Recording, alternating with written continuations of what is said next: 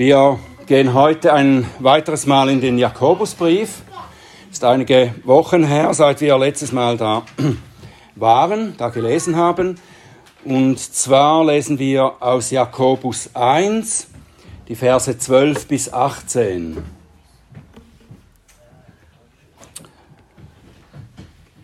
Das ist Gottes Wort für uns. Glückselig der Mann, der die Versuchung erduldet.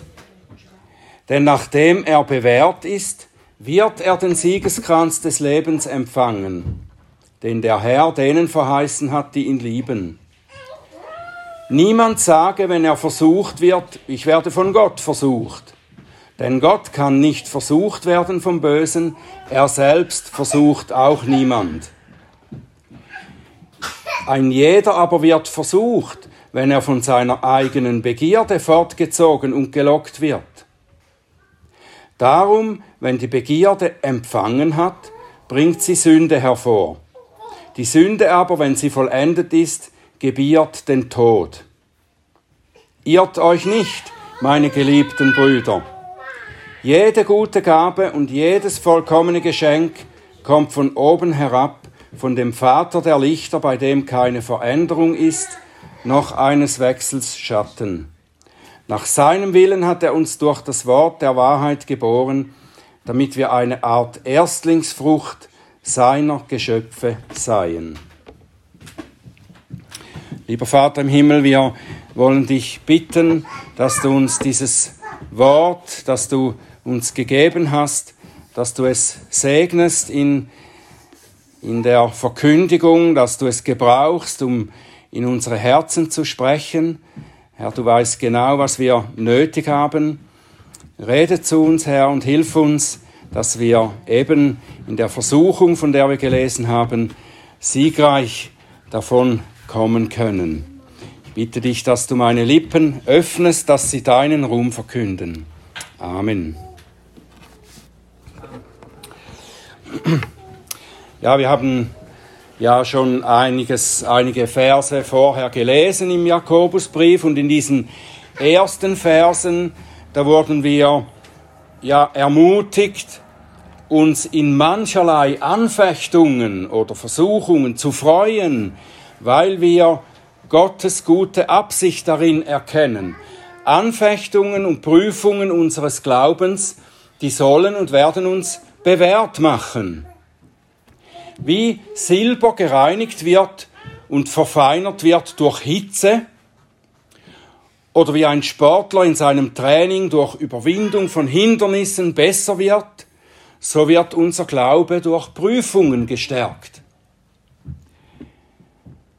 Vers 12 hier, den wir zuerst gelesen haben, der schließt diesen ersten Abschnitt gewissermaßen ab indem er unseren Blick noch einmal auf das Ziel lenkt, das Gott hat mit den Prüfungen. Glückselig der Mann, der die Versuchung erduldet, denn nachdem er bewährt ist, wird er den Siegeskranz des Lebens empfangen, den er denen verheißen hat, die ihn lieben.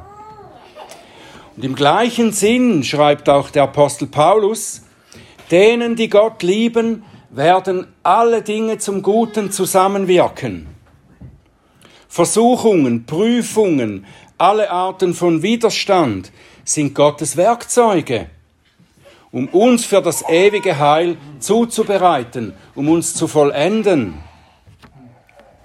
Und diese Wahrheit in Vers 12 bildet aber auch den Anfang der Verse, die ihm dann folgen und die wir eben gelesen haben.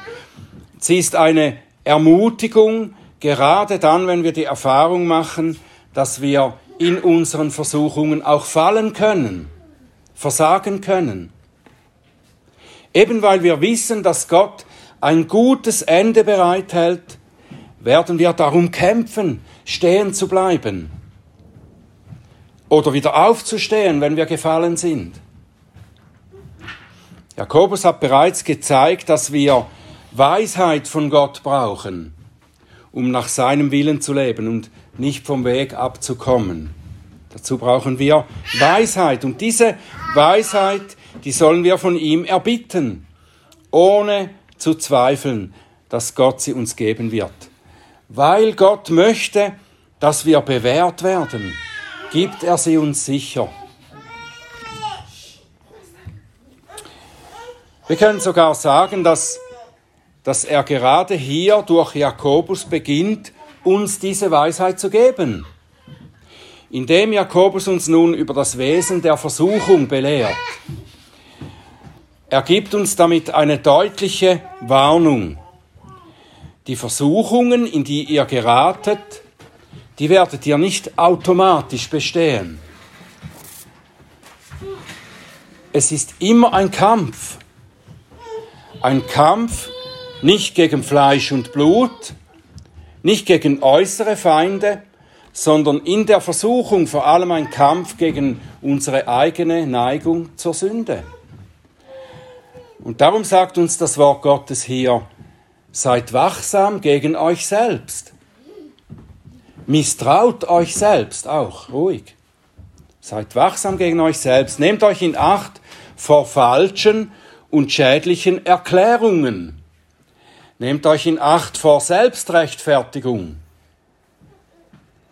Nicht wahr, wenn wir in Situationen kommen, wo wir überfordert sind oder wenn wir auch in einer Versuchung umfallen, dann haben wir die Tendenz, die Schuld anderen oder den Umständen zuzuschreiben.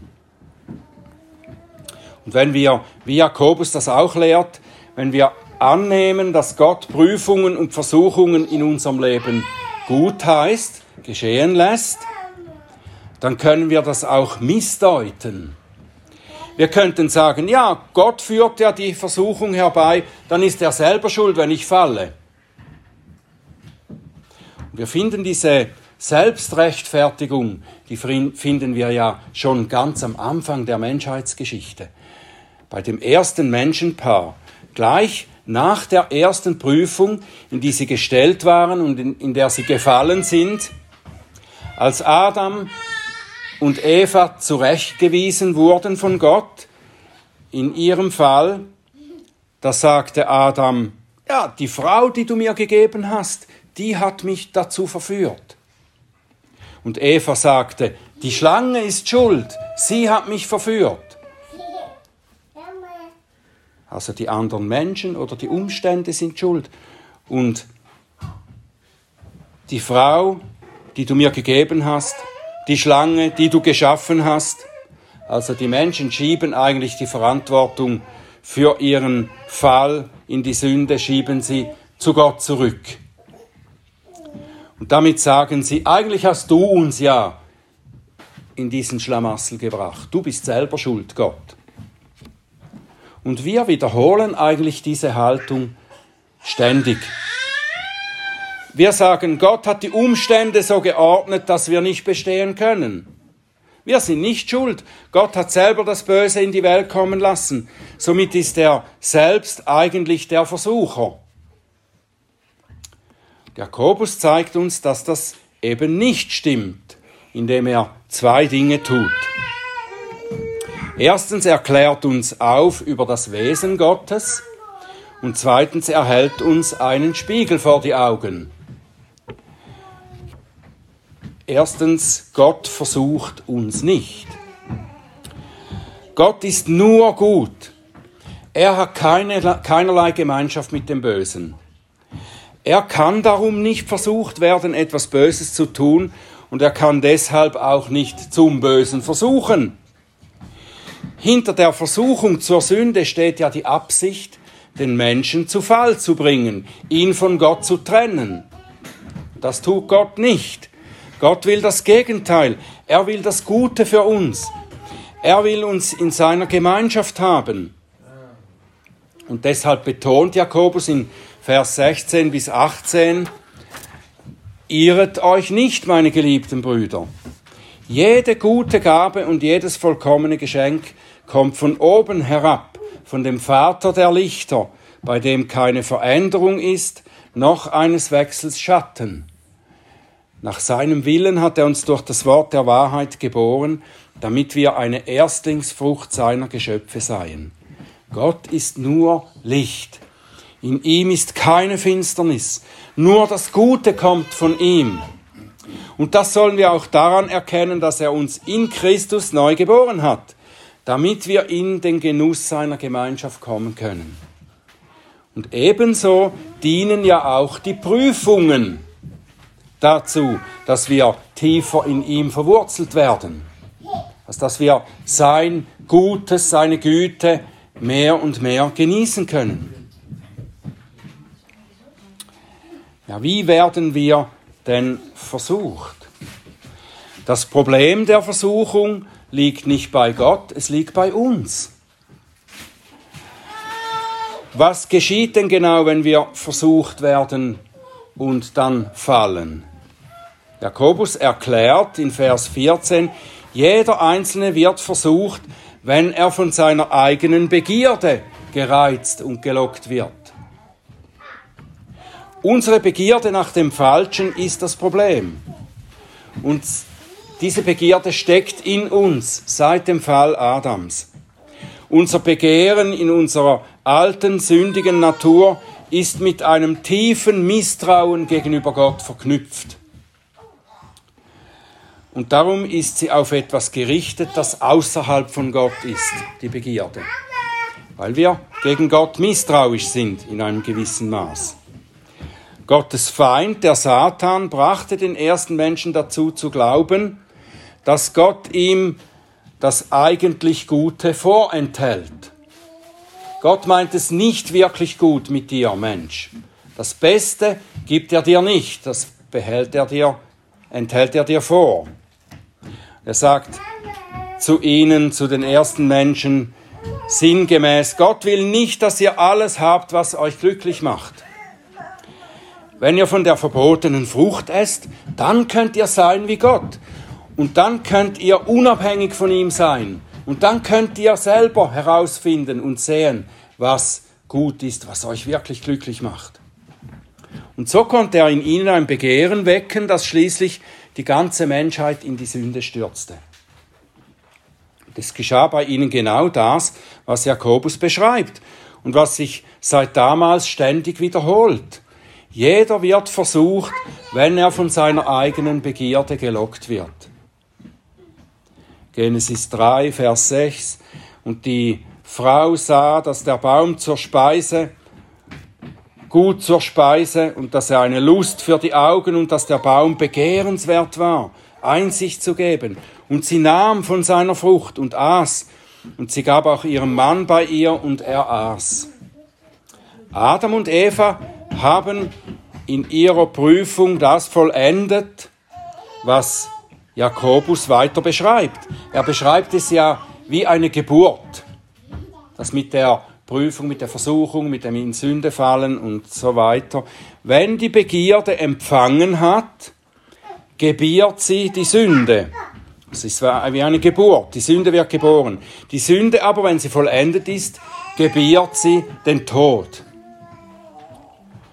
Gott sagte, wenn ihr von dieser Frucht esst, sagt er zu Adam und Eva, dann werdet ihr sterben. So hat die Sünde den Tod geboren. Und Paulus schreibt in Römer 5, Vers 12, darum, wie durch einen Menschen die Sünde in die Welt gekommen ist und durch die Sünde der Tod, so ist der Tod zu allen Menschen hindurchgedrungen. Und die Geschichte wiederholt sich in jeder Versuchung, in der wir fallen. Wir sehen etwas, das Gott in seiner Weisheit uns nicht gegeben hat, wir begehren es und wir glauben, dass es uns besser gehen würde, wenn wir das haben. Und dann greifen wir danach und erleben, dass unsere Gemeinschaft mit Gott unterbrochen wird dadurch. Und die Sünde gebiert den Tod. Das heißt nicht, dass ein Christ, der versucht wird und sündigt, dass er sogleich stirbt. Das heißt es nicht, das ist ein, ein geistliches Wort. Aber die Sünde hat die Eigenschaft, dass sie den Tod herbeiführt. Und wer in der Sünde bleibt, der bleibt auch getrennt von Gott im Tod. Und er wird am Ende gerichtet in Gottes gerechtem Gericht. Durch Jesus Christus haben wir die Vergebung und die Erlösung von der Sünde. Wer an ihn glaubt, ist vom Tod zum Leben hinübergegangen. Aber wenn wir in der Versuchung zur Sünde fallen und vielleicht sogar eine Zeit lang darin bleiben, dann wird unsere Gemeinschaft mit Gott getrübt oder sie verkümmert, wenn wir nicht umkehren. Gott sei Dank, dass wir jederzeit umkehren dürfen und Vergebung erhalten. Wenn wir unsere Sünde bekennen, ist er treu und gerecht und vergibt uns und reinigt uns von jeder Ungerechtigkeit. Gott sei Dank für diese wunderbare Gnade. Aber wir wollen ja nicht Gottes Gnade missbrauchen und das Böse in unseren Versuchungen triumphieren lassen. Wie Paulus schreibt in Römer 6 am Anfang, sollen wir in der Sünde verharren, damit die Gnade überströme. Das sei ferne. Wir, die wir der Sünde gestorben sind, wie sollten wir noch in ihr leben? Wie können wir siegreich sein, wenn wir versucht werden? Wie können wir die Versuchung überwinden? Was ist es, das uns bewahren kann? Auf den ersten Blick ist Jakobus hier nicht so sehr deutlich. Aber wenn wir genau hinschauen, finden wir Hilfe in den letzten beiden Versen unseres Abschnitts. Jede gute Gabe und jedes vollkommene Geschenk kommt von oben herab, von dem Vater der Lichter, bei dem keine Veränderung ist, noch eines Wechsels Schatten. Nach seinem Willen hat er uns durch das Wort der Wahrheit geboren, damit wir eine Erstlingsfrucht seiner Geschöpfe seien. Wir sollen uns auf Gottes Güte besinnen erkennen, dass er uns mit allen nötigen Gaben beschenkt hat. Wir sind neu geboren, wir sind in seine liebende Gemeinschaft gestellt, wir haben neues Leben und damit haben wir alles, was wir brauchen. Und wenn wir das bedenken und uns darauf besinnen und das festhalten, dann werden wir auch stark sein oder stärker sein in der Versuchung, wenn wir wirklich Gottes Liebe erkennen und uns darüber freuen und sie genießen, dann werden wir uns nicht so schnell blenden lassen von dem, was er uns nicht gegeben hat. Josef ist ein gutes Beispiel, das wir gesehen haben in der Schriftlesung. Josef wurde als junger Mann auf eine Weise versucht, in der viele jungen oder auch älteren Männer nicht widerstehen können. Er hatte durch Gottes Vorsehungen, Vorsehung hat er einen, einen hervorragenden Job. Der beste Job, den man überhaupt haben kann. Verwalter bei einem der mächtigsten Männer der Welt. Aber eine Frau hatte ihm Gott noch nicht gegeben. Das hat er nicht. Und da wirft sich ihm die Frau seines Chefs sozusagen in die Arme. Der Mann ist nicht zu Hause, die Frau ist schön und verführerisch, sie bietet sich ihm an. Das ist eine Versuchung. Was tut Josef? Er aber weigerte sich und sagte zu der Frau seines Herrn, siehe, mein Herr kümmert sich um nichts bei mir im Haus, und alles, was er besitzt, hat er meine Hand gegeben. Er selbst ist in diesem Haus nicht größer als ich, und er hat mir gar nichts vorenthalten als nur dich, weil du seine Frau bist. Wie sollte ich dieses große Unrecht tun und gegen Gott sündigen? Josef besinnt sich darauf, dass Gott ihn aus dem Sklavendienst befreit hat und in diese hohe Stellung gebracht hat. Wie sollte er diese Stellung missbrauchen und gegen seinen Gott sündigen? Und als die Frau nicht locker lässt und ihn sogar festhält, ihn packt, da erkennt er seine eigene Schwachheit und er flieht. Widersteht dem Teufel und flieht vor der Sünde. Das ist keine Schande. Es wäre eine Schande, der Sünde nicht zu verstehen, zu widerstehen und nicht zu fliehen. Und wohin können wir fliehen? Ins Gebet, zu unserem Gott, der uns mit Kraft des Geistes ausrüstet um seinen Willen zu tun.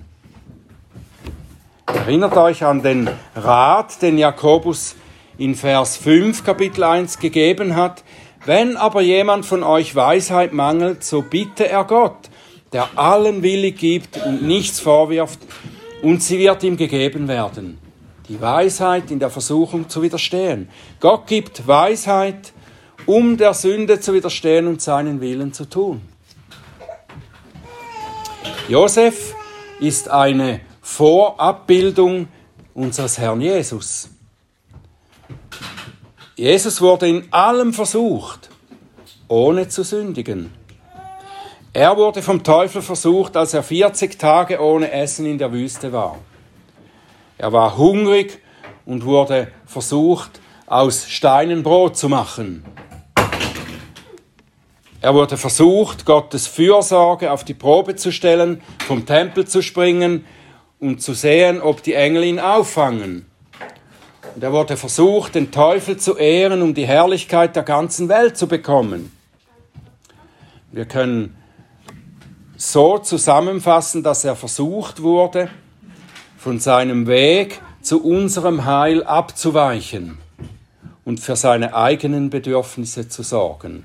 Dazu hat ihn der Teufel versucht, vom Weg des Willens Gottes abzuweichen und für seine eigenen vermeintlichen Bedürfnisse zu sorgen.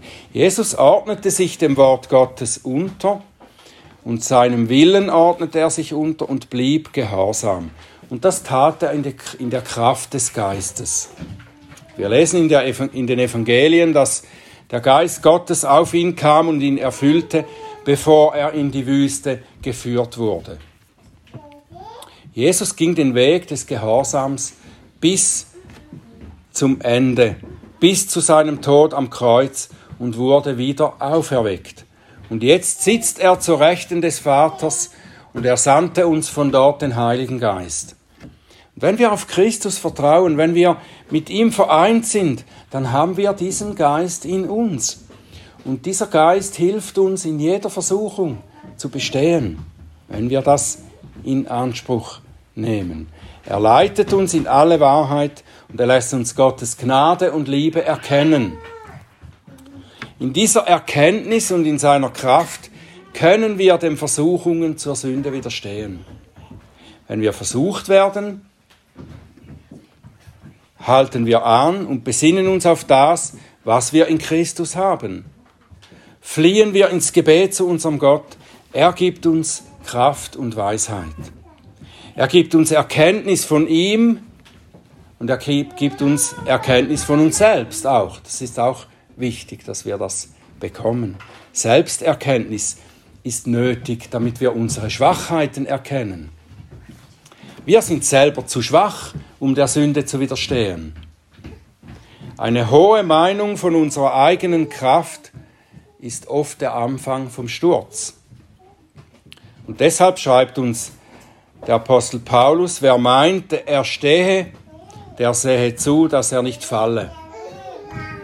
Und darum hören wir einmal mehr auf den Rat von Jakobus etwas später in seinem Brief, nämlich im vierten Kapitel, Vers 6 bis 10. Gott widersteht den Hochmütigen, den Demütigen aber gibt er Gnade. Unterwerft euch nun Gott, widersteht dem Teufel und er wird vor euch fliehen. Naht euch Gott und er wird sich euch nahen. Säubert die Hände, ihr Sünder, und reinigt die Herzen, ihr Wankelmütigen. Fühlt euer Elend und trauert und weint. Euer Lachen verwandle sich in Traurigkeit und eure Freude in Niedergeschlagenheit. Demütigt euch vor dem Herrn und er wird euch erhöhen. Und so werden wir durch Gottes Gnade, durch die Versuchungen in diesem Leben, durch dieses Leben hindurch in Gottes Herrlichkeit geführt werden wo es keine Versuchung und keine Sünden mehr geben wird. Und wir werden erfahren, was uns in Vers 12 versprochen wird. Das noch einmal zum Schluss. Glückselig der Mann, der die Versuchung erduldet, denn nachdem er bewährt ist, wird er den Siegeskranz des Lebens empfangen, den er denen verheißen hat, die ihn lieben. Amen.